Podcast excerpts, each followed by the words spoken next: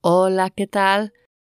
Soy María Seco y estás escuchando el podcast de Spanish for the Camino. Please listen carefully.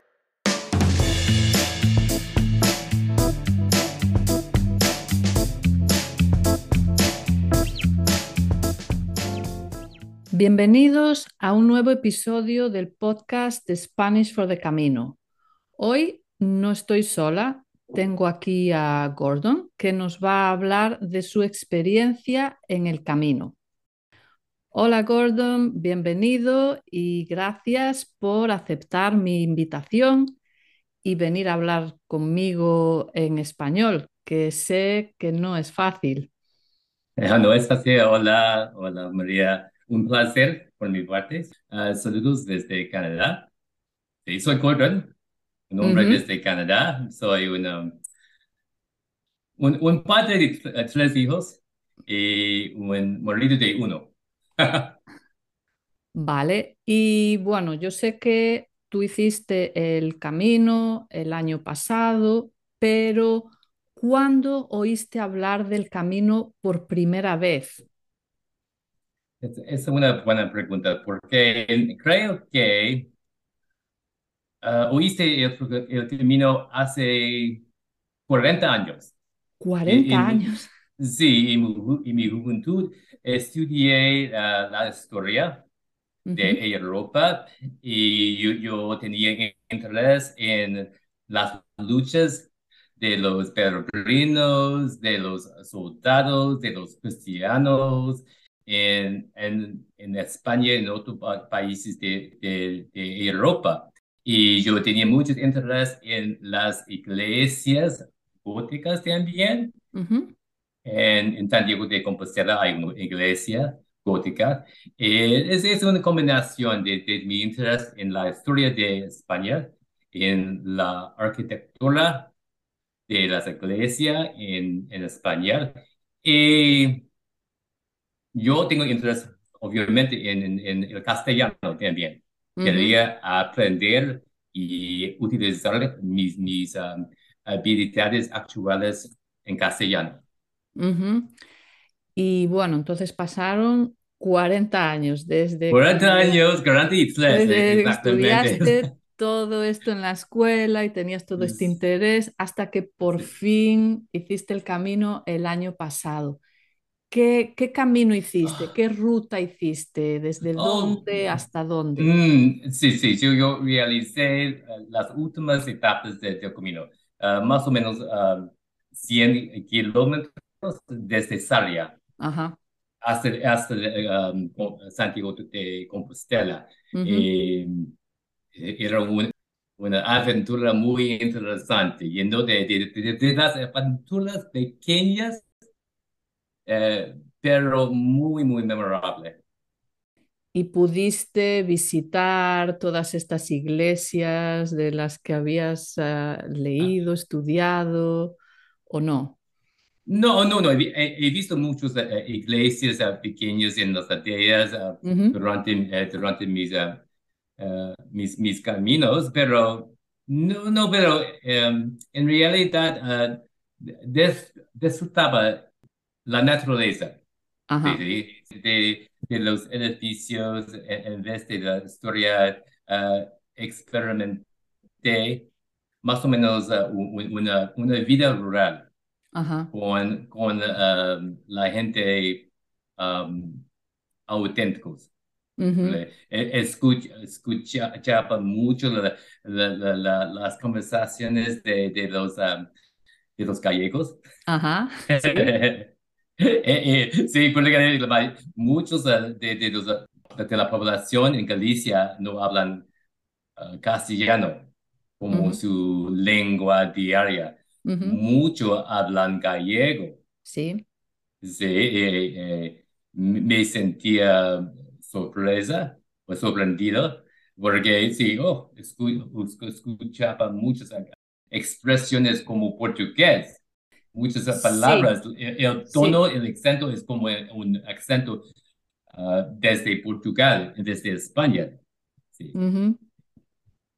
Sí, hay algunos eh, hablantes de portugués que dicen que el, gallego es como eh, portugués hablado con acento español. eh, eh, exacto, exacto, claro, sí, sí. Ah, y sí, y yo, yo tuve muchas conversaciones cortas con, con los ah, ah, gallegos en, en Galicia, obviamente, porque quería practicar mi español con los nativos. Y yo eh, tenía, tenía muchos problemas eh, durante las conversaciones, pero ah, al fin yo sobrevivía más o menos con, con mi, con mi conocimiento de, de, de, de, de castellano actual. Ujú.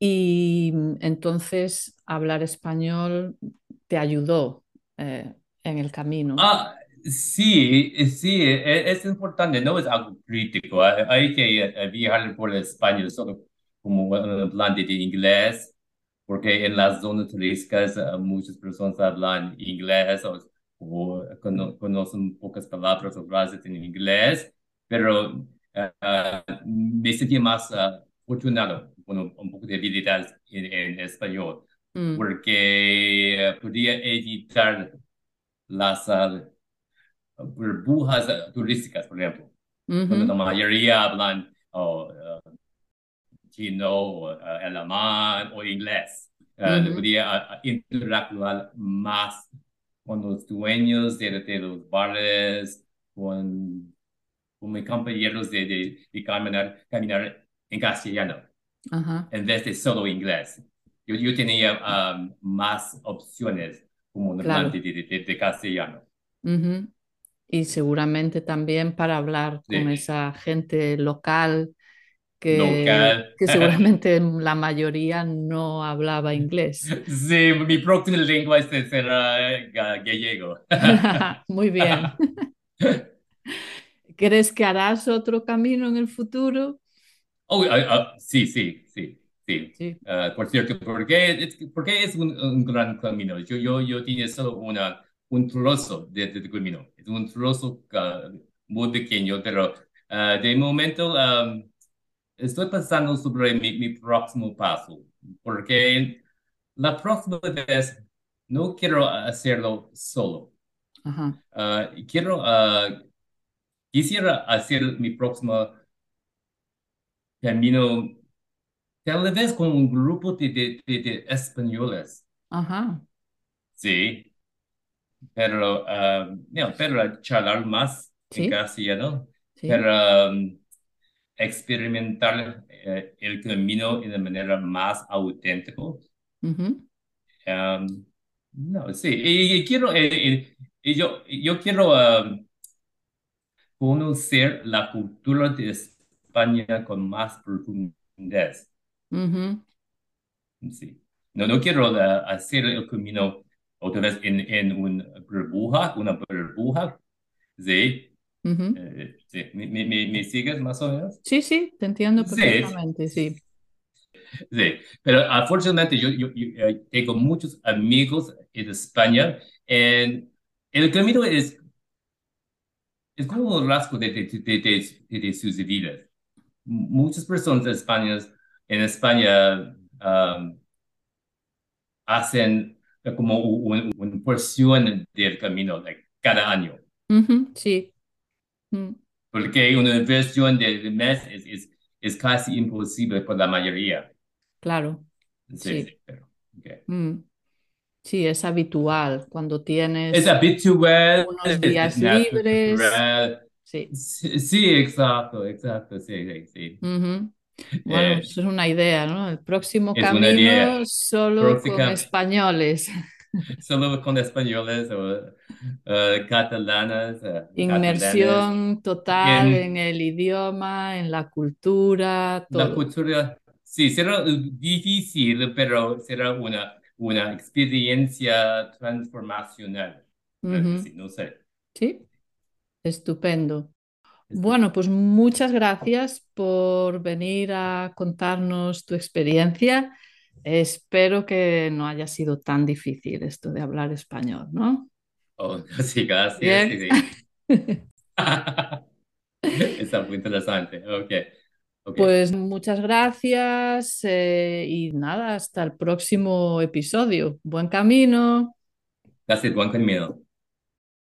Si estás escuchando y no te quieres perder ningún episodio, te recomiendo que te suscribas. Y si te gustaría participar en el podcast, estate atento porque pronto te explicaré cómo puedes hacerlo.